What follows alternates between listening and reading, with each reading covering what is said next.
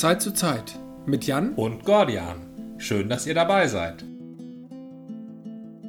Du, du merkst, meine Stimme ist belegt. Ich brauche was zu trinken. Ja, ich merke es, ja. Ich habe mir von Kervida mal wieder was ähm, beschafft, weil ich immer so neugierig bin. Die experimentieren halt immer so mit den Hopfensachen rum. Und das ist jetzt Domenica. Was? In Anlehnung an die alte Hamburger ähm, Szene-Ikone? Nein, nicht Domenica, Dominica. Wie die Insel. Ach, Dominica. Ach so. Okay. Dominikanische Republik. Ja. Und das ist ein Pale Ale und die haben eine Abkürzung DOH Pale Ale. Ich könnte mir vorstellen, das H steht für Hopfen. Ich weiß es aber nicht. Ich ja. muss nochmal auf die Rückseite. Ach, das ist vielleicht ein DDH. Double Dry Hop Pale Ale. Also ein sehr verhopftes Pale Ale. Das will ich jetzt trinken. Das ist ein doppelt verhopftes Pale Ale. Das ist, was hat das denn mit der Dominikanischen Republik zu tun? Die nennen ihre DDHs, äh, also ein anderes heißt, glaube ich, Samoa oder sowas. Das ist deren, ah, also deren ist die Reihe. weite Welt. Die weite Welt der Doppelverhopfung.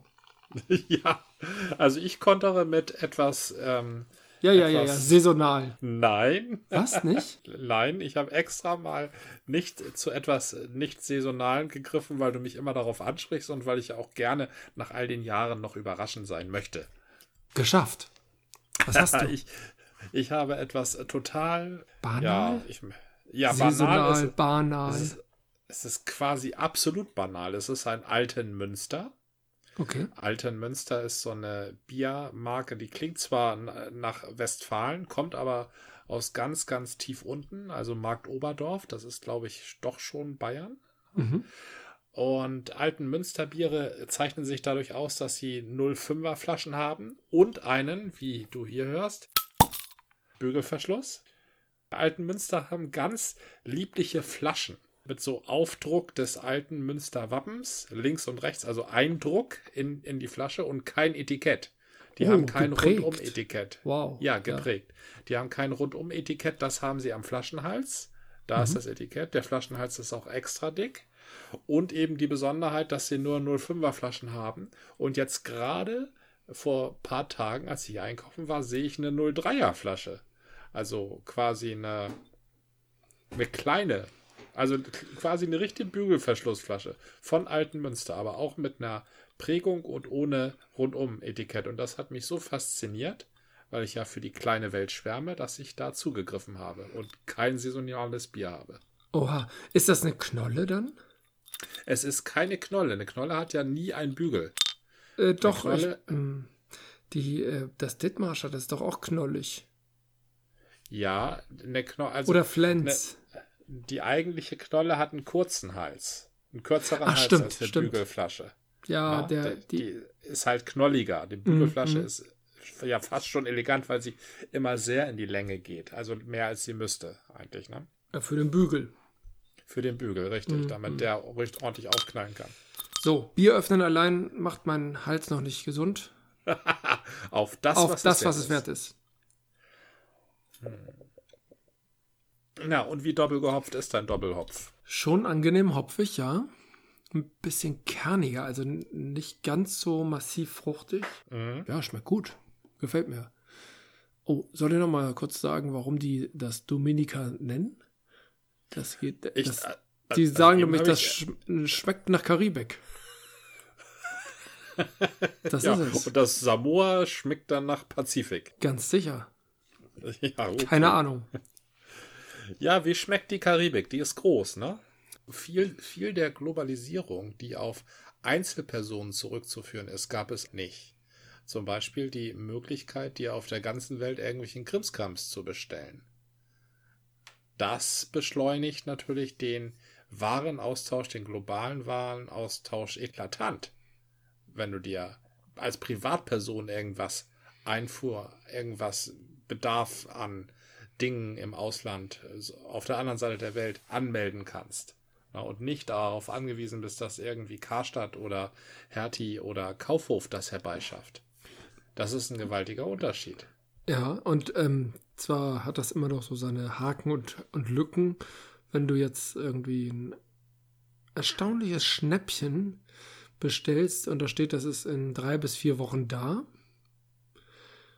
dann hast du entweder ein Zwischenhändler in Deutschland oder es ist ein erstaunliches Schnäppchen, weil das in China halt unter doofen Bedingungen, was weiß ich, von Uiguren und Zwangsarbeit zusammengeklöppelt wird. Nur mal als Beispiel.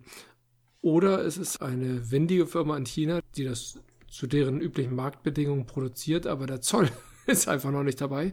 Und dann darfst du das beim Zoll abholen und dann mit dem entsprechenden Aufschlag bezahlen. Beispiel ja, China. Gibt, ja, ja, ja, genau. Also tatsächlich gibt es halt immer diese Shops und die werden ja auch beworben und so. Also bei mir ist das noch nicht aufgefallen, aber ich habe Leute sagen hören, dass es sowas gäbe. Ja. Ich habe ja irgendwie ganz gut meine Werbung ausgeblendet, muss ich sagen. Die, die Webseite meines Arbeitgebers ist da ein bisschen nervig. Wobei die wirbt, das, ist, das kann auch gar nicht sein. Na, das ist ja eine Kooperation mit Springer. Das ist ja schon von vornherein fand ich das ja immer sehr dubios. Das ist ein ausgegründetes Unternehmen, schon vor 20 Jahren oder keine Ahnung. Ja. Und die haben halt sehr schnell gesagt, hey, super, Hamburg kann ja mit Springer zusammenarbeiten. Und dann machen die halt zusammen Spring, ähm, Hamburg, ich wollte schon sagen Springer.de, Hamburg.de. Ja. Und alles, was zur Stadt gehört, ist halt werbefrei. Ja, kann man ja auch mal übersehen. Und der ganze Schnickschnackrest, so Angebote zur Stadt, also nicht die offiziellen Sachen, die sind Spam verseucht. Oh. Mittlerweile habe ich den Eindruck, ist eigentlich alles Spam verseucht. Also ich gucke dann nur noch äh, rein, wenn es unbedingt sein muss. Für ein Stadtportal scheint die, scheint die recht populär zu sein. Ich, ich finde das ja völlig in Ordnung, dass die Werbung machen, auch wenn die die Werbung penetrant machen und auch so, dass ich sie schwer abschalten kann. Das ist tatsächlich, äh, da sind die ziemlich gut, die Adblocker zu umgehen. Auf der anderen Seite, ja, Werbung ist wahrscheinlich notwendig. Wenn man sich mit einem Privatunternehmen einlässt, dann wollen die da ja auch Geld verdienen. Sie, sie, die müssen ja Geld verdienen, weil sie müssen ja Leute bezahlen. Genau. Und zwar genau. nicht aus Steuergeldern. Genau. Die Alternative wäre halt, die Stadt überträgt das denen und zahlt denen das Geld, aber das wollten die ja gerade nicht. Die wollten das ja als Modell, um sich professionelle Unterstützung einzukaufen. Richtig. Stimmt. Ja, dann ist das in Ordnung. Dann kann man da auch mal werben. Also natürlich. Ja, wie Stadt gesagt. Ja, also die Stadt stellt ja an jeder Ecke eine Werbefläche zur Verfügung. Das ist ja auch alles, geht ja auch alles an die Stadt, wenn so ein großes Plakat irgendwo über, über einer Haupteinkaufsstraße hängt. Nee, nee. Die Stadt, ähm, ja doch, indirekt schon. Die Haupteinkaufsstraße ist meistens ein BID oder BID, ich weiß es nicht, wie man das so abkürzt, ein Business Improved District. Mehr als 50 Prozent, das ist, die, die Stories sind immer ganz geil. Mehr als 50 Prozent, vielleicht auch 70 Prozent der Händler tun sich zusammen und sagen, hey, wir wollen uns mal so ein bisschen pushen und wir wollen unsere Gehwege gerne golden haben und die Laternen sollen so tolles Glitzerfunkeln haben und zur Weihnachtszeit fliegt über unsere Straße immer ein Weihnachtsmann und ruft ho ho ho. Das wollen wir machen. Ja, genau. Weil Mit wir, der Stimme von Harry Rowold. genau. Und äh, das wollen wir halt machen. Wir sind nämlich hier in einer reichen Straße. In dieser Straße war ursprünglich war so ein Mischgewerbe. Da hatten sich aber ein paar reiche Läden auch angesiedelt. Die machen jetzt plötzlich 70 Prozent aus der Charme der Straße lag natürlich immer darin, dass das so eine Mischung hatte, dass es auch immer noch diese kleinen unabhängigen Läden gab. Ja. dann sagen halt die reichen Läden so, wir wollen jetzt ein Business Improved District werden, melden das bei der Stadt an. Und die 30% nicht so reichen Läden sagen, äh, das ist total blöd, weil wir uns das gar nicht leisten können. Wir sind nur ein kleiner Second-Hand-Shop auf äh, 20 Quadratmetern Einkaufsfläche, weil ich übertreibe. Und wenn wir uns hier beteiligen müssen, dann müssen wir den Laden dicht machen. Und dann sagen die mhm. 70 Prozent cool, dann können wir ja unsere Ladenfläche erweitern oder noch einen ja. anderen äh, Big Player irgendwie hier hinzuziehen. Nicht schlecht. Ja. So kann man halt auch Verdrängung betreiben. Und dann. Ja, aber was sagt denn die, wieso, wieso sagen die der Stadt, hallo, wir sind ein Business Improved District? Was haben sie davon? Die können diese Straße dann in Eigenverwaltung betreiben. Die haben ja. einen eigenen Sicherheitsdienst, verscheuchen irgendwelches Volk, was da nichts zu suchen hat, was weiß ich, äh, pöbelnde Leute, ähm, Bettler, Obdachlose. Ähm, die können halt abseits der Norm, die können einfach selber sagen, wir machen die Straße hier schick und ähm, machen da ein schönes Pflaster, also vielleicht nicht gerade Gold, aber ähm, haben da so ein eigenes Design und man denkt irgendwie, oh, hier sieht das ja edel aus. Na, das, das ist so ein bisschen. Die auf eigene Kosten? Jo. Und wer so. da nicht mitmacht? Ja, wer dann, doch, musst du. Das ist der Deal. Wenn ein, gewi ein gewichtiger Anteil, ich glaube, es ist 70 Prozent, äh, so in dem Rahmen bewegt sich das. Wenn die 70 Prozent einer Straße oder eines irgendwie eines wie auch immer definierten Gebietes sagen, wir wollen jetzt ein BID werden, dann melden ja. sie das bei der Stadt an. Die Stadt freut sich, weil sie dafür Kohle kassiert. Und ja. dann machen die halt dieses Viertel schick. Und wer nicht, wer ja. sich das nicht leisten kann von den Läden. Ja. Ja, ich habe das immer noch nicht ganz verstanden. Also die Häuser, die in der Straße stehen. Ne, mhm. Die gehören Grossmann und Berger und Wirth und Thor und wie die ganzen Vermieter in Hamburg heißen. So. Und die haben vermietet an Burberry und gleich daneben an den kleinen Uhrmacher. So, genau. und gleich daneben dann an Bulgari. So. Und Burberry und Bulgari sagen jetzt, wir wollen jetzt so ein Business Improved District werden. Genau. Und die Stadt sagt, okay, wir treten unsere Rechte, dass wir den Bürgersteig fegen, ab an euch. Das macht ihr jetzt und dann könnt ihr den golden machen. Gut, dann machen Burberry und Bulgari machen den Bürgersteig golden und mhm. gehen dann zu dem kleinen Uhrmacher und sagen, wir kriegen übrigens von dir noch 3000 Euro, weil wir den Bürgersteig golden gemacht haben. Und dann sagt er, nee, gebe ich euch nicht. Und dann sagen die, ja, nee. sorry, dann warum legen, nicht? Das läuft anders. Die ähm, ja? organisieren sich, glaube ich, irgendwie als, ähm, was weiß ich, als Verein oder so und du musst dem beitreten. Wenn da eine, Warum? Weil es dafür ein Gesetz gibt. Wenn du dieses Quorum in einer Straße erreichst und sagst, wir sind jetzt hier im Business Improved District und die Stadt sagt, jo, sagt, seid ihr, dann ja. heißt es mitgehangen, mitgefangen. Hey, du bist in der Straße, ja, Pechi, Pechi. Das heißt, das Gewerbeaufsichtsamt macht deinen Laden zu. Oder, oder, oder, oder tritt die Stadt an Grossmann und Berger heran und sagt, sie haben da diesen kleinen Uhrmacher vermietet, schmeißen sie den mal raus. Weil nee, beides du, geht nicht. Nee, also, du kriegst, du, ich weiß nicht genau, die Business Improved District läuft über das ehemalige Abgabenamt. Das ist ein ja. Amt der ähm, Bezirksverwaltung letztendlich. Die sind auch sonst für Anliegerbeiträge heißt das genau. Die sind auch sonst ja. für die Fertigstellung der Straßen, wo du als Bürger ja auch dann einen Teil zahlen musst. Was weiß ich, die Straße ist ja. fertiggestellt und du musst was zahlen. Dann es sei denn, es ist die Elbchaussee. Weil die ist immer noch nicht fertiggestellt. Ja, das weiß ich auch nicht, leider. leider. Mysteriös, ne? da wohnt vielleicht irgendjemand, der das. Weiß ich auch nicht. Die weiß ich auch nicht. Wobei ich habe die Gerüchte nur mal aus Wellingsbüttel gehört. Aus der Elbchaussee will ich nichts zu sagen. Aber denkbar wäre es, dass es das auch in Altona gibt. Ja. Mhm. Ähm, ja, ja, das ist in der Elbchaussee so. Da gibt es keinen Bürgersteig. Ja, das ist ein Zufall. Absoluter Zufall. Zufall. Da mussten irgendwelche Leute, die da vor 200 Jahren ihre, ihre Megavillen mit Elbzugang gebaut haben, vergessen haben? Nee, ich weiß auch nicht. Ja, ich Auf weiß jeden Fall müssen wir uns irgendwann anders mal widmen. Ja, Außentermin. Widmung ist der richtige Begriff. Straßen werden ja auch gewidmet, wenn sie einen Namen kriegen und sowas. Also Richtig. und die gleiche Selten Abteilung. Straßenkehrern, aber ja, komisch, dabei sind die so wichtig für die Straßen, ne? Ja. Allerdings nicht, wenn die Straße kein Bürgersteig hat. Da ist, kann man vielleicht auf den Straßen. Entschuldigung. Da kann man ja genau. gleich den Wald mich. fegen und dann wären wir wieder bei ähm, einer Band Palais Schaumburg. Morgen wird der Wald gefegt. Ja, richtig, Palais Schaumburg. Oh, gut. Ähm, okay, die, also die also gleiche ich, Anliegerbeiträge kümmert sich auch um die Beiträge beim Business Improved District.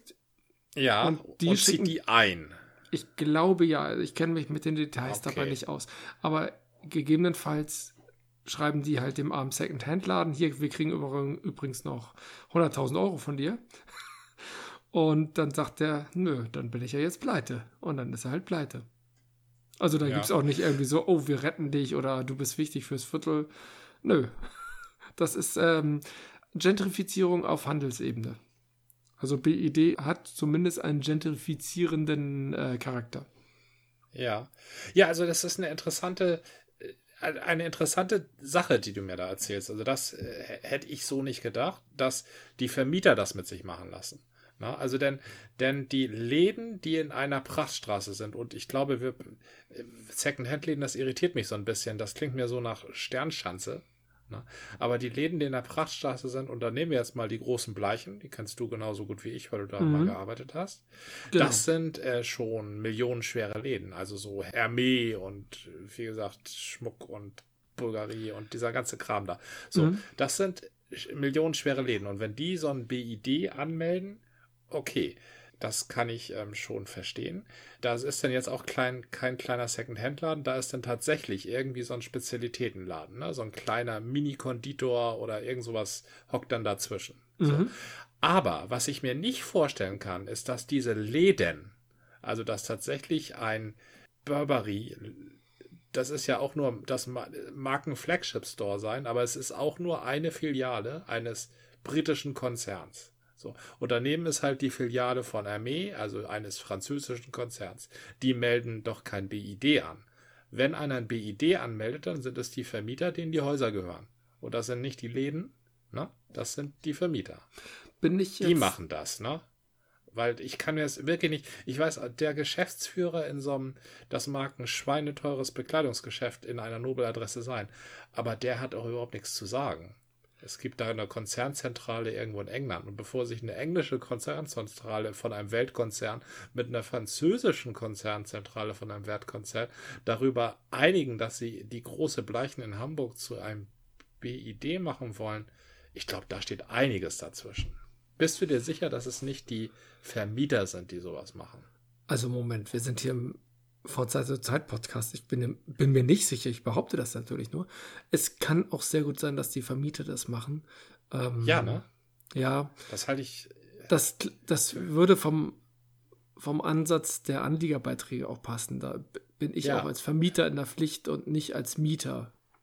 Richtig. Ich, ich breche das natürlich um auf die Mieter, aber grundsätzlich ist der Vermieter erstmal dran. Ah, ja, aber dann hast du natürlich doch die Ver hat. Ja, ja, dann hast du doch die Verdrängung. Dann sagst du irgendwie. Dann ja, hast, dass der ein Interesse dran hat, da irgendwie so einen kleinen Krauter mit einem Mietvertrag von 1910 zu verdrängen, das kann ich mir so gut vorstellen. Die Betriebskosten sind leider gestiegen. Na? Und, ja. und da gibt's da gibt's rechtliche Hürden, da, da gibt's äh, Mietrecht und sonst was, wo Vermieter da auch Schwierigkeiten haben. Aber wenn da tatsächlich die Stadt sagt, ja, das läuft jetzt über Abgabe und wir haben städtisches Interesse daran, dass ähm, sie hier nicht sind, dann äh, ist das für den Vermieter natürlich cool. Das ja. ist ein cooler Hebel, wobei du darfst nicht vergessen, im Gewerbebereich sind die Hürden wieder ganz andere. Häufig sind die halt ja. schwächer. Also die, die Vermietung an äh, oder Wohnungsvermietung ist halt mit ganz vielen Hürden und Sicherheiten für den Mieter versehen. Im Gewerbebereich hängt es Vertragsfreiheit. Da kannst du unglaubliche Verträge haben, die rein theoretisch, die du zehn Jahre einhalten musst, aber dein Vermieter kann das nach einem Monat kündigen. Ach so. Ich weiß nicht, ich weiß nicht, ob es da auch Grenzen gibt, äh, unlauterer ja. Wettbewerb oder ähm, sowas wie ähm, Anstand heißt das nicht im Ge Gesetz, aber dass es gewisse Normen gibt, die du einhalten musst, weil du sonst ein Schwein bist. Aber hm, das ist sehr viel entspannter als im Wohnungsbereich. Ich muss ein Geständnis machen, ich habe hier schon ein leeres Bier. Also ich, ein leeres Glas. Ich habe heute ja, gut, einen, Zug, einen, Zug. Ich war durstig, habe ich gesagt. Ich hätte aber noch ein zweites, habe ich ja schon gesagt, von Kervida. Mhm. Und wenn es dich nicht stört, mache ich mir ein zweites Bier auf. Wir bleiben in der Südsee, allerdings auf der anderen Welthälfte, soweit ich das verstanden habe. Samoa. Insel der Sehnsucht. Was kann ich über Samoa erzählen? Also es ist ein Doppel Dry Hopped IPL, IPL, äh, IPL. Indian, Indian Pale Lager. Lager. Sehr Oha. schön. Unser das Gegenteil vom Ale. Ist ein, ist ein super fruchtiges Indian Pale Lager, so saftig wie frisch gepflückte tropische Früchte, so leicht wie eine, eine Sommerbrise in der Karibik. Ist Samoa karibisch? Äh, ähm, ich dachte, nein. ich dachte, Samoa ist, ja, bin ich jetzt aber auch überfragt.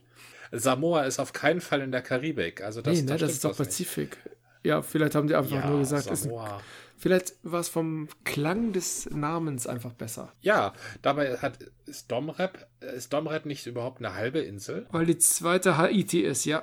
Ja, glaube ja, ich. ne? Hätte man das vornehmen können. Vielleicht heißt die Insel aber auch Dominica und Ja. die Dominikanische Ja. Republik ist die eine Hälfte und Haiti ist die andere Hälfte. Wer weiß das schon? Ich kannte mal eine richtig coole Punkband, die hieß The Angry Samoans. Die wütenden Samoaner. Ja, ja, also so schlecht ist mein Englisch nicht. Ich dachte, du erörterst irgendwie ganz kurz noch, was es damit auf sich hat. Da kann ich leider gar nicht mehr so viel zu sagen. Das waren früher immer diese Mixtapes, die in der Punk-Szene kursierten. Also ich glaube in jeder Szene, auch in der Waver und in der Darky-Szene kursierten Mixtapes in den 80ern. Das Absolut. so. Ähm, Kennst du High Fidelity? High Fidelity ist das Das Buch stand oder den Film? Kassetten drauf. Nein, äh, das ist ein Buch und ein Film, aber es bezieht sich natürlich auf die Mixtapes. Ah ja, das und der Protagonist, gespielt dafür. von Ian Cusick, heißt er so, Ja, hat sein Leben quasi in Mixtapes organisiert und versucht, seine gerade gescheiterte Beziehung, wenn ich es recht, richtig hinkriege, aufzuarbeiten, indem er seine früheren gescheiterten Beziehungen und die da, da zusammengehörigen Mixtapes und sonstigen Vinyl-Erlebnisse oder Erinnerungen irgendwie aufbereitet. Und ich glaube, er trifft die alle oder versucht das so ein bisschen wie dieser Bill Murray-Film Broken Flowers, nur lieblicher. ich kenne beide nicht. Ach, schade. Aber doch, High Fidelity, davon habe ich schon mal gehört. John Cusack hatte ja seine Zeit, ne? John Cusick, sorry, nicht Ian Cusick, John. Ja, Ja, ja, den ja, Sieht, sieht man nicht mehr so häufig, aber der hatte seine Zeit.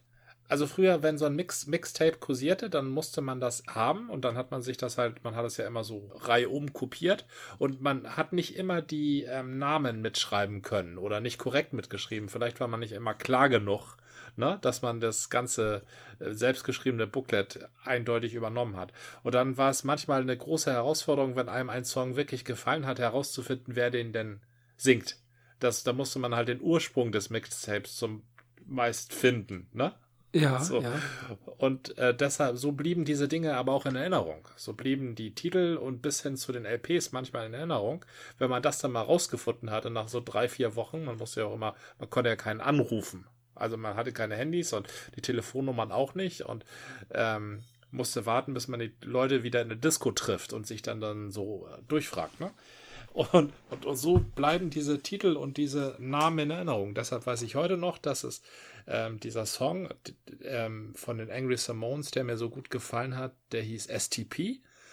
Und äh, der Sänger der Angry Samoans war ähm, Jeff Dahl. D-A-H-L. Wer- Werde ich nie vergessen, habe ich nie wieder getroffen oder so, aber ist das auch eine Größe in der kalifornischen Punk-Szene gewesen. Das ist eine Surfer, Surf-Punk-Band gewesen, die Angry Samoans. Ja, okay, wie der Titel schon irgendwie, wie der Name schon irgendwie andeutet. Deutet sich an, ja, ja. Die sind ja nicht weg, weit weg vom Pazifik. Also, um nicht zu sagen, direkt dran.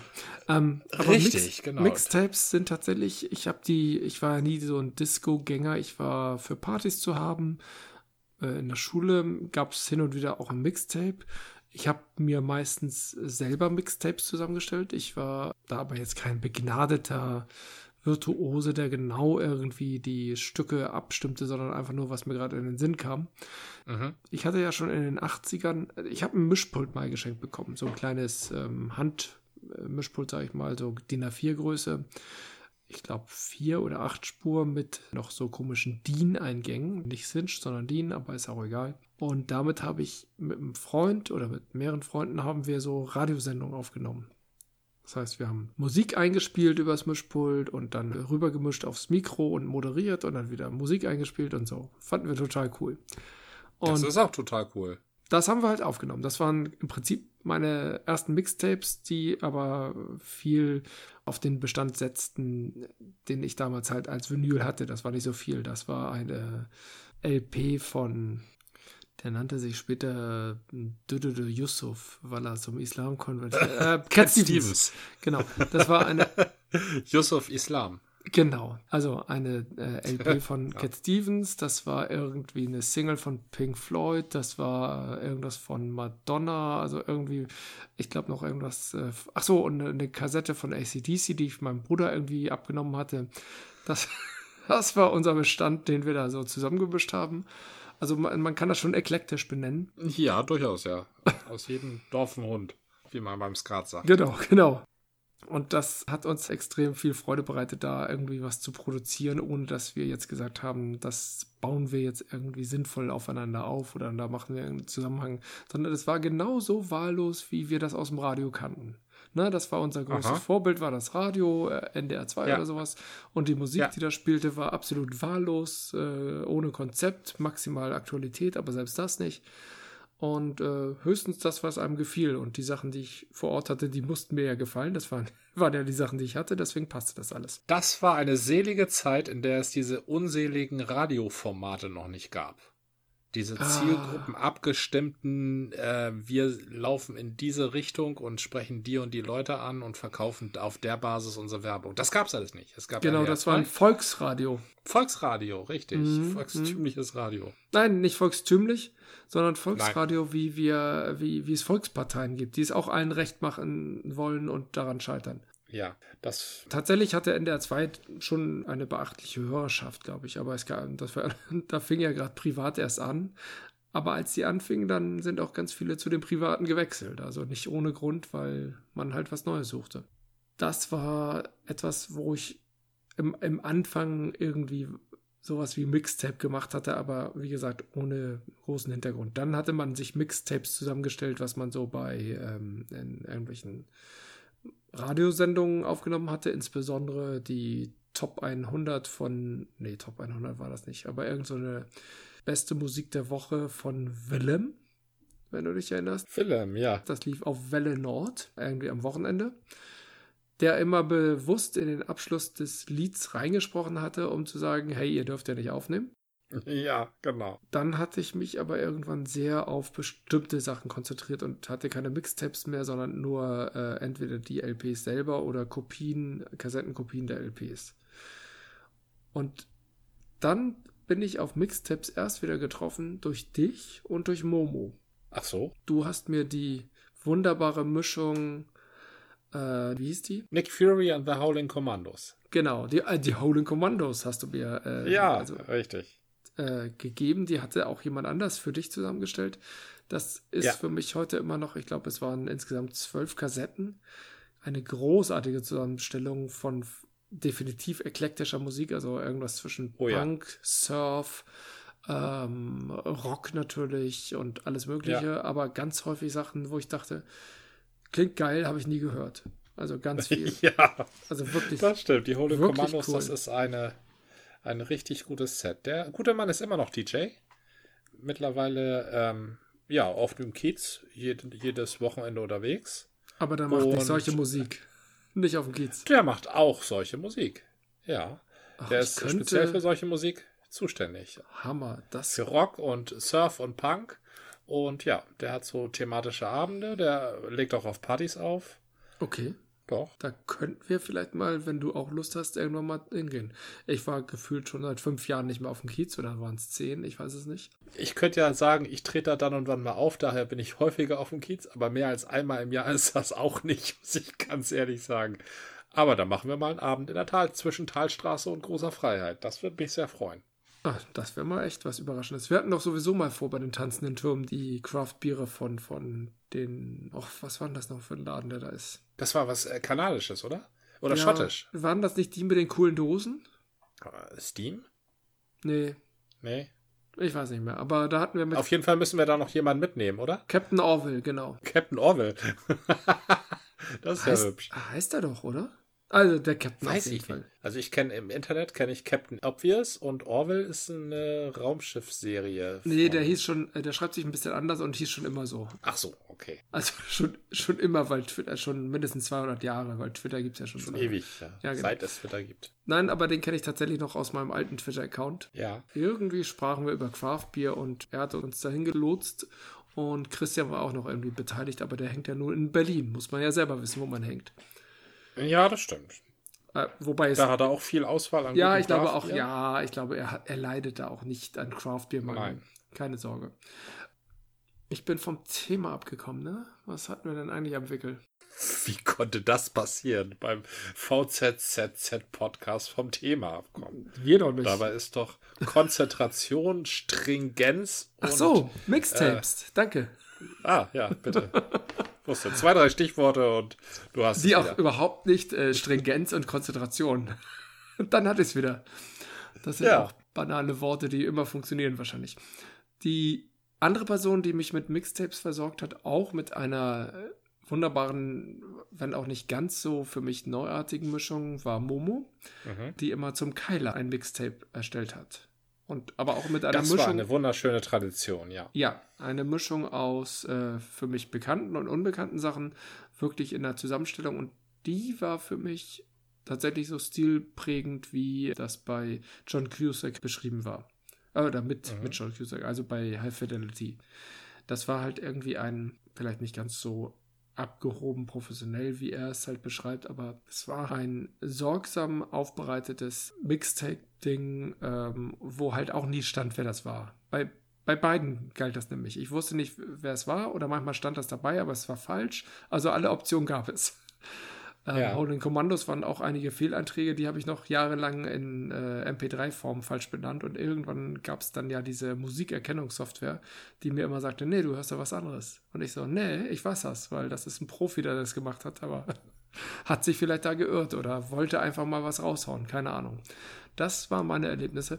Schön fand ich, dass ich das noch ein bisschen selber ja fortführen konnte beim Keiler ein paar Jahre mit einer Mixed-CD aber das ja. alte Feeling der Mix, des Mixtapes war letztendlich nicht mehr da. Das CD bedeutet eigentlich schon digital und digital heißt Computer und dann hast du deinen eigenen Mix und nicht mehr die Vorgabe, die dir irgendjemand gibt. Ja, da gehen Dinge verloren. Die Kassette ist allerdings anders als die Langspielplatte ja nicht Renaissance verrenaissancungswert. Ne? Die Kassette an sich nicht, nee. Die Kassette hat ja tatsächlich objektive Schwächen. Also viele objektive Schwächen. Absolut. Gegenüber der CD. Als Tonträger und als ja, austauschbarer ja. Tonträger. Ne? Und ich glaube, die Wiederverwertung ist auch bei der CD ein bisschen einfacher. Zum Beispiel zur Lebensrettung von schnellen, unvorsichtigen Säugetieren in der Nähe von stark befahrenen Landstraßen.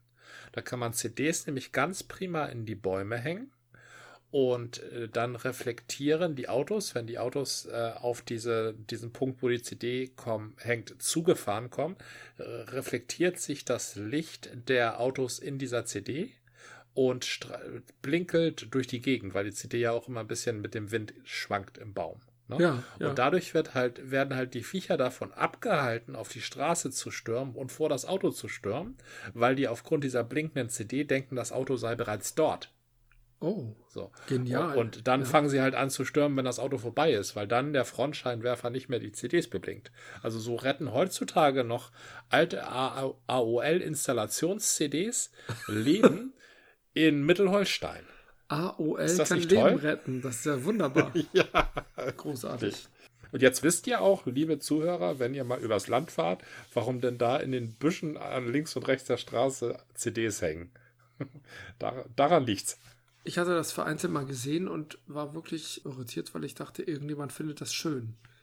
Mhm. Oder wegen des Farbspiels oder Lichtspiels oder einen schön, schönen Klang machen die CDs in den Büschen ja nicht.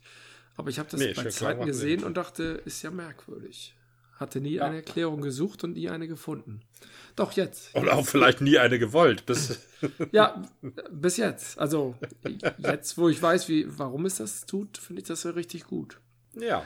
Man, man denkt ja manchmal, wenn man so übers Land fährt, also in der Stadt sind die Merkwürdigen ja unter einem, also oder neben einem. Ja. Die, die verstecken sich in ihrer Wohnung und man weiß das nicht. Aber wenn man übers Land fährt und man sieht halt Grundstücke, dann drücken die Grundstücke ja immer irgendwas aus. Und Richtig. man vermutet dann ja hinter den verschiedensten Dingen, das sind auch sehr merkwürdige Menschen. Aber manchmal haben die Dinge einfach einen sehr guten Grund und man findet es viel begrüßenswerter, wenn man den Hintergrund weiß. Vielleicht sollte ich mich mal, mhm. sollte ich neugieriger sein und offener. Neugierig und offen ist immer gut. Solange man, man sich nicht zerfasert und solange man so eine Basis hat, auf der man Dinge beurteilen kann, auf die man stößt. Mhm. Also wenn man so offen ist, dass man alles hinnimmt, das, das, da bringt auch Offenheit nichts. Man sollte immer sortieren können. Also ja, gewisse ja. Offenheit würde ich das nennen. Ja, ja. Da komme ich doch wieder auf das Thema Musik. Ich habe heute wieder einen Musikwunsch mit. Oh, ich bin gespannt. Denn in meiner Mixtape-Zeit der frühen Jahre. Also ich habe das Radiomachen abgeschlossen äh, und habe dann bestimmte Bands für mich entdeckt. Ähm, ACDC ja. war ein bisschen durch. Ähm, dann war, und da gibt es natürlich auch großartige Sachen von ähm, der große Gitarrist namens Mark. Ähm, Bolan? Nee, noch größer. Knopfler? Genau, Mark Knopfler. Mark Knopfler, ja. Dire Straits, danke. Also, Dire Straits, ja. In der Zeit entdeckte ich Dire Straits und habe die sehr geschätzt. Das war so die Zeit von Brothers ja. in Arms. Ja. Und dann bin ich auf Cure aber verfallen, so Mitte der 90er. Mhm. Und da wurde ich dann, ging ich ja auch in die Richtung, so Gothic würde man das heute nennen. Äh, schwarze Kleidung und sowas ja. war plötzlich wichtig. Nicht mehr so ja, völlig erratische Kleidung. Nee, damals sagte man Grufti. Gothic gab es noch nicht. Also zumindest nicht im deutschsprachigen Raum. Ich dachte, Grufti war eine Fremdbezeichnung. Ja, das war aber ja. wieder so eine Fremdbezeichnung, die viele in der Zeit auch für sich übernommen haben und Goth kam erst in den 90ern auf. Okay, gut. Ich habe es um, nur mehr von draußen betrachtet. Ich bin mir nicht mal sicher, ob es eine Fremdbezeichnung war, aber es war ja irgendwie immer despektierlich, aber wurde tatsächlich auch von Gruftis selber mit Stolz verwendet, eine Zeit lang. Zumindest ja. in den Kreisen, in denen ich so unterwegs war. Ich war ja nie in irgendwas Hardcore, muss man ja auch sagen. Ich war immer so eine, ein bisschen Teilnehmer und ein bisschen Betrachter.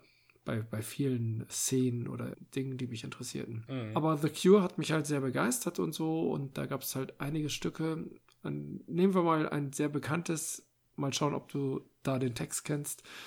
Das ist das Stück Love Cats. Worum geht's da? Love Cats. Ja, das ist ein total verspieltes Stück, ne?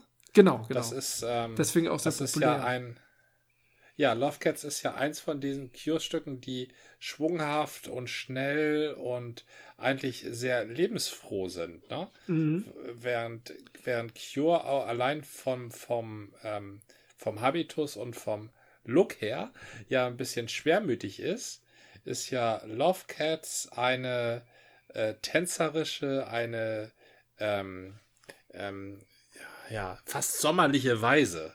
Ne? Ja, ja. Also ich erinnere mich, ich erinnere mich sehr gut an das Stück. Ich würde es auch sofort erkennen, weil es auch so mit Katzenschreien anfängt. Mhm. Soweit, soweit ich weiß. Und ich äh, kenne eigentlich nur den, also so richtig, äh, warte mal, ich muss noch verändern. Der Anfang ist wie Move Like Dingsbums Tigers. Tigers. Wie, wie Move ja, Like Cats, and, Cats Tigers. and Tigers, ja? Ja, ja, ja. Richtig, genau. Und äh, dann es die ganze Zeit darum, wir laufen hierhin, wir laufen dahin, wir, ich glaube, wir tanzen durch die Straßen irgendwie. Und, ähm, und ähm, ja, jedenfalls tre treiben sie sich irgendwo rum. Und das Interessante beim, äh, beim Love Cats Lied ist ja, dass sie, dass der, der Refrain ist ja Into the Sea, You and Me. Oh, ne? Und ja. das ist, ähm, das, das, das ist das Merkwürdige bei Love Cats, weil wenn Katzen irgendwo nicht sind, ja. dann ja in der See. Ja. Im Wasser, genau. Und daran merkt man, dass die Love Cats, die da besungen werden, dass die Love Cats, die da besungen werden, nicht der Ich-Erzähler und sein anderes Ding ist. Er, er, redet ja immer von We, also es sind ja mindestens zwei, die da mhm. was machen. Ne? Wie Move Like und Cats and You Tigers. and Me. Und Into the Sea, You and Me, genau. Genau, genau. Also das könnte, das könnte ein Liebespaar sein. Aber ähm, das sind nicht die Love Cats. Weil die Love Cats springen nicht in die See. Können ja. sie gar nicht. Ja weil Katzen und Tiger, also braucht man sich nur beim Hagenbecks Tierpark anzusehen. Der Tiger, der da ist, im Hagenbecks Tierpark, der ist eigentlich nur gefangen, nicht durch eine Mauer oder so, sondern durch so einen, ähm, durch so einen Graben mit Wasser mhm. drin. Mhm. So. Und ähm, das ist, das ist alles, was ich zu dem Lied sagen kann. Würdest du aus deinem Gefühl her sagen, dass es irgendwie symbolisch, allegorisch oder sonst was ist. Ich habe mich nämlich, also ein paar Fragmente habe ich ja wie, wie immer schon mitgekriegt, aber hatte immer den ja. Eindruck, ich, ich verstehe es halt nicht. Ist da irgendwas, steckt da irgendwas dahinter? Hattest du also das Gefühl? Hab, also, ja, also es, es muss ein gewaltiger allegorischer Bruch dahinter stecken. Denn Love Cats, ich weiß nicht, was Love Cats sind und ich kenne den Begriff als solchen auch nicht aus dem Englischen. Es mhm. könnte natürlich sowas sein wie Turteltauben. Ja, in die Richtung dachte ich auch, ja. Und dann halt Richtig, das Katzenhafte also das, ausge, ausgewalzt. Richtig, weil Katzen gerne kuscheln. Mhm. Zum Beispiel. So. Aber äh, diese Love Cats, also der Ich-Erzähler und sein, ja, sagen wir äh, mal, es sind zwei. Also You and Me kann auch ihr und ich sein übrigens, ne? Stimmt. Weil stimmt. You ist sowohl ähm, zweite Person Singular als auch Plural. Ja, ja. Ne? Ähm, die, ähm, die scheinen jedenfalls nicht die Love Cats zu sein. Also das sind nicht die Love Cats. Die Love Cats sind irgend, irgendwas anderes. Irgendwas anderes. Und ich glaube, die Love Cats selbst sind eine Bedrohung für den Ich-Erzähler und seine, sein Love Interest. Ich glaube, die Love Cats okay. sind nicht die, die mit ihnen durch die Straßen springen. Ich glaube, die Love Cats sind etwas, was sie bedroht. Ja. Das habe ich das Gefühl. Und dieses Into the Sea, You and Me, das ist auch nicht schön eigentlich. Also in, in die See, ähm, da kann man natürlich sagen, die ba wollen baden gehen oder sowas. Ne? Aber ich glaube, das Into the Sea ist, die, den Love Cats zu entkommen. Mhm. So. Und ich glaube, im zweiten Schritt ist das eine Abneigung der Gothics, ähm, zu denen The Cure, also zumindest vom Look her und von dem, was sie sonst so machen, wenn ich da an The Forest denke oder so, auch ja, irgendwie ja. gehören. Äh, eine Abneigung gegen zu harmonisches Miteinander, Zweisamkeit sein. Also gerade dieses ja? Fröhliche ist eine Bedrohung. Oder ja, ist genau, zumindest ablehnenswert, ja.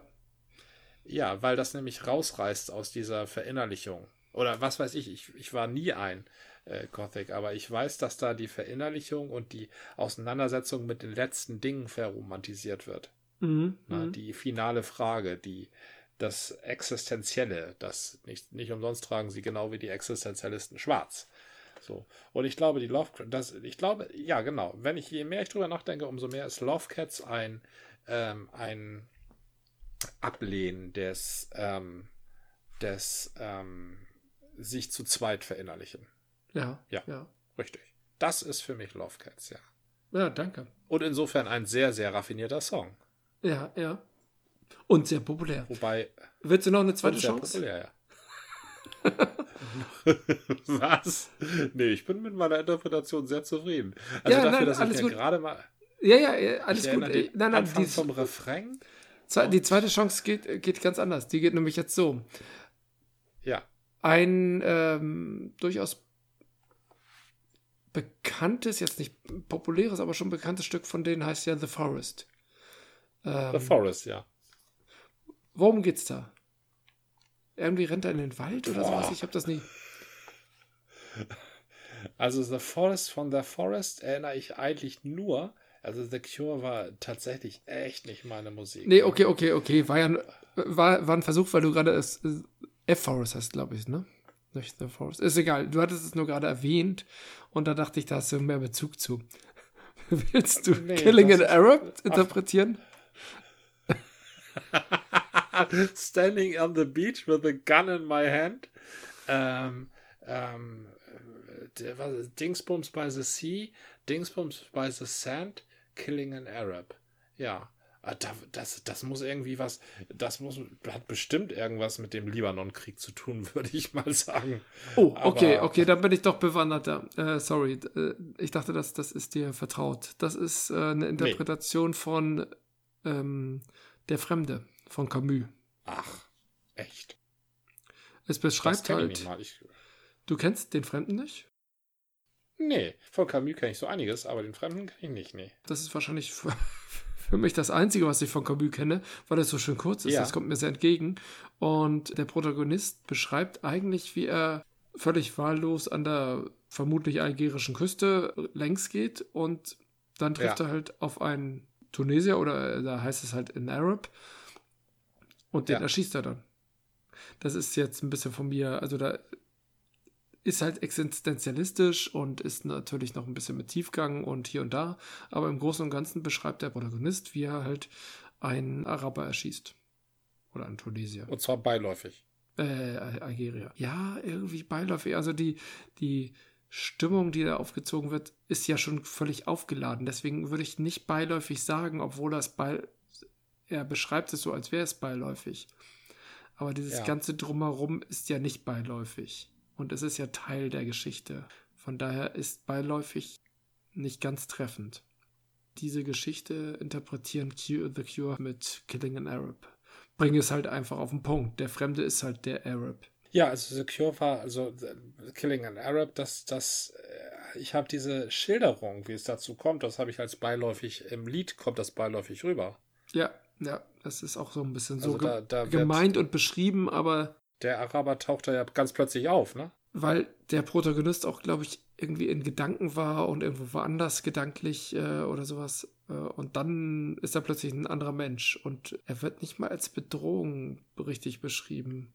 Also das ist ja so dieses e-, existenzialistische, dieses Sein und Nichtsein und ich nehme dem anderen jetzt das Leben, ja. wird reduziert auf die, ähm, auf die, auf diese eine Tat. Ähm, aber Camus hat das unter dem Eindruck des Algerienkriegs geschrieben. Ja klar, das war halt Teil des Algerienkriegs, äh, der Aufbereitung des Algerienkriegs, könnte man schon sagen. Ja. Aber gleichzeitig hat es halt die großen Fragen berührt. Und indem es sie berührt hat, sie na, nicht nivelliert, aber so, so getan, als wäre es ja nichts. Und vielleicht die Entmenschlichung der Soldaten gegenüber den Gegnern oder die Entmenschlichung des, der Gegner eines Soldaten dargestellt. Im Buch, in meiner Erinnerung, ist jetzt aber auch schon 30 Jahre her, dass ich es gelesen habe, wird nicht dargestellt, dass es sich um einen Soldaten handelt, aber ist natürlich naheliegend oder jemanden, der zumindest äh, Teil der Besatzer ist. Ja, also der ja, Besatzer, Kolonialisten, Kolonialmacht, ne? Kolonialisten, ne? ja, Kolonialmacht. Es ist natürlich eine Interpretationsfrage, inwiefern die Araber in Nordafrika Besatzer sind.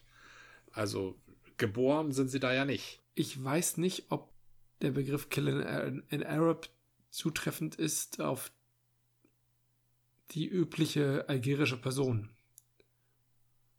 Aber da Doch, greifen wir. Algerier sind Araber. Ähm, in ganz, ganz Nordafrika ist Arabisch, von Marokko bis Ägypten. Ja. Die Araber. Araber. die Araber sind im, zwischen 700 und 1000 da, ach, nee, nee, das ging ja sehr schnell. Also 6, 7, 800 da eingerückt, aber die haben doch bestimmt sich mit der dortigen Bevölkerung verbunden. Ja, was auch immer da war vorher, ne? Äh, da gab es äh, Überbleibsel des Römischen Reiches, da gab es bestimmt eine Menge Volk. Ja, da gab es sicherlich welche. Also zwischen, ich, ich behaupte mal so 400, ich weiß nicht, wann das Römische Reich in Nordafrika die Kontrolle verloren hat. Aber auf jeden Fall waren die halt auch ja nie Römer, sondern das waren halt, äh, ich denke mal, das war eine absolute Mischsituation. Römische Einflüsse, verschiedene afrikanische ja. Stämme oder nordafrikanische Stämme aus der Gegend, sowas alles. Also Rom war im Aufnehmen anderer Leute unter den Schirm des Römerseins sehr aufnahmefreudig. Ne? Ich weiß, ich weiß. Das war ein großes Problem mit den Barbaren im Norden. Ja, die haben sie auch aufgenommen, wenn sie äh, wollten. Genau, eben noch, eben noch mit den Barbaren zusammengekämpft. Plötzlich waren sie die Gegner und kannten auch noch die Taktiken. Richtig, zum Beispiel. Das Faszinierende am Römersein ist ja, dass er eine ganz kleine Stadt ist, irgendwo am, am Stiefel. Und äh, plötzlich ist das Ganze einmal der ganze mediterrane Raum, also die gesamte von der Levante bis zu den Säulen, äh, von den Säulen des Herkules bis zur Levante, plötzlich alles Rom. Und das ist eigentlich total faszinierend. Ja, stimmt, im nordafrikanischen Raum muss es irgendwas gegeben haben, aber ich bin mir sehr sicher, dass äh, von Marokko bis Ägypten alles Staaten sind, die sich zumindest in der eigenen Definition als arabische Welt bezeichnen. Zumindest treffen die sich ja immer bei ihren arabische Welt treffen. Ja, genau. ja klar. Das, das hat ja auch seinen Ursprung letztendlich in, in Arabien. Aber ich fragte einfach nur, wie stark sind sie religiös geprägt und wie stark sind sie ähm, durch eine Kolonialmacht aus, äh, die vor tausend Jahren da eingezogen ist, ähm, empfinden Sie das noch als Kolonialisten? Oder sind Sie die Kolonialisten und gibt es noch irgendwelche Stämme, die schon tausend Jahre ein Groll gegen Sie hegen? Ich weiß es nicht. Ich meine, unser Groll gegen pff, die äh, Franken, die uns christianisiert haben, ist ja auch nur noch bedingt vorhanden. Das ist in etwa so die zeitliche Einordnung. Ja, das stimmt, richtig. Immer die Frage, wer ist wir? Aber ich kenne durchaus Leute, die sich als einem Volk zugehörig empfinden und auf der Basis Groll gegen andere Völker hegen, äh, der sich auf bestimmt so vor mindestens, also ich kenne ein konkretes Beispiel vor 500 Jahren. Ja, klar, das gibt es auch, äh, auch tausend stattgefundene Jahren. Eroberungszüge Ja, ja. Ähm, zurückführen. Und damit meine ich nicht irgendwelche ähm, Nimm, nimm Serbien. Völker. Nee, aber nimm Serbien. Ja. Zum Beispiel mit dem Genau. Amselfeld. Die berufen sich aufs Amselfeld äh, und du denkst immer so, wo ist dieses Amselfeld? Äh, und das ist irgendein Schlachtfeld vor 700 Jahren oder so gewesen. Und du denkst so, äh, Richtig, ja. Was ist denn das noch für ein Problem? Aber das ist halt Ja. deren, deren Mythos. Und Mythen Ja. sind halt stark und setzen halt die Rahmen für eine Gesellschaft. Und wenn du dich darauf berufst und sagst, die da, das waren unsere Gegner, dann bist du wiederum beim Entmenschlichen. Ja, ja, und, da fängt das Entmenschlichen an, ne? Aber erstmal ist das, die da sind unsere Gegner, ist ein wesentliches Mittel, um eine Gesellschaft zu bilden. Nämlich das gegen Geil- irgendjemanden. Ja, aber das Geile ist ja, dass häufig die Vermengung im Laufe der 700 Jahre diese Behauptung eigentlich ad absurdum führt, weil wahrscheinlich jeder Zweite mindestens von denen dann irgendwie abstammt oder verwandt ist. Wenn du Gesellschaften an Abstammung festmachst, was Ja. ja, eigentlich Ja, ein- okay, das stimmt. was wiederum zu rassischen Merkmalen führt, was wiederhin zur Eugenik führt. Mhm. Das ist ja kein fließender Übergang, das ist eine notwendige Abfolge. Also wenn du sagst, auch ihr seid sowieso verwandt, dann das ist ja nur ein Merkmal von Gesellschaften und nicht mal Ja, das hast du recht. Beste. Ja, ja. Jetzt bin ich auch schon mit meinem Bier durch, obwohl ich so viel reden musste. Ja, ich doch auch, ist doch gut. Dann machen wir doch mal Schluss. Das war eine Folge des Podcasts von Zeit zu Zeit mit Gordian. Und Jan, bis zum nächsten Mal.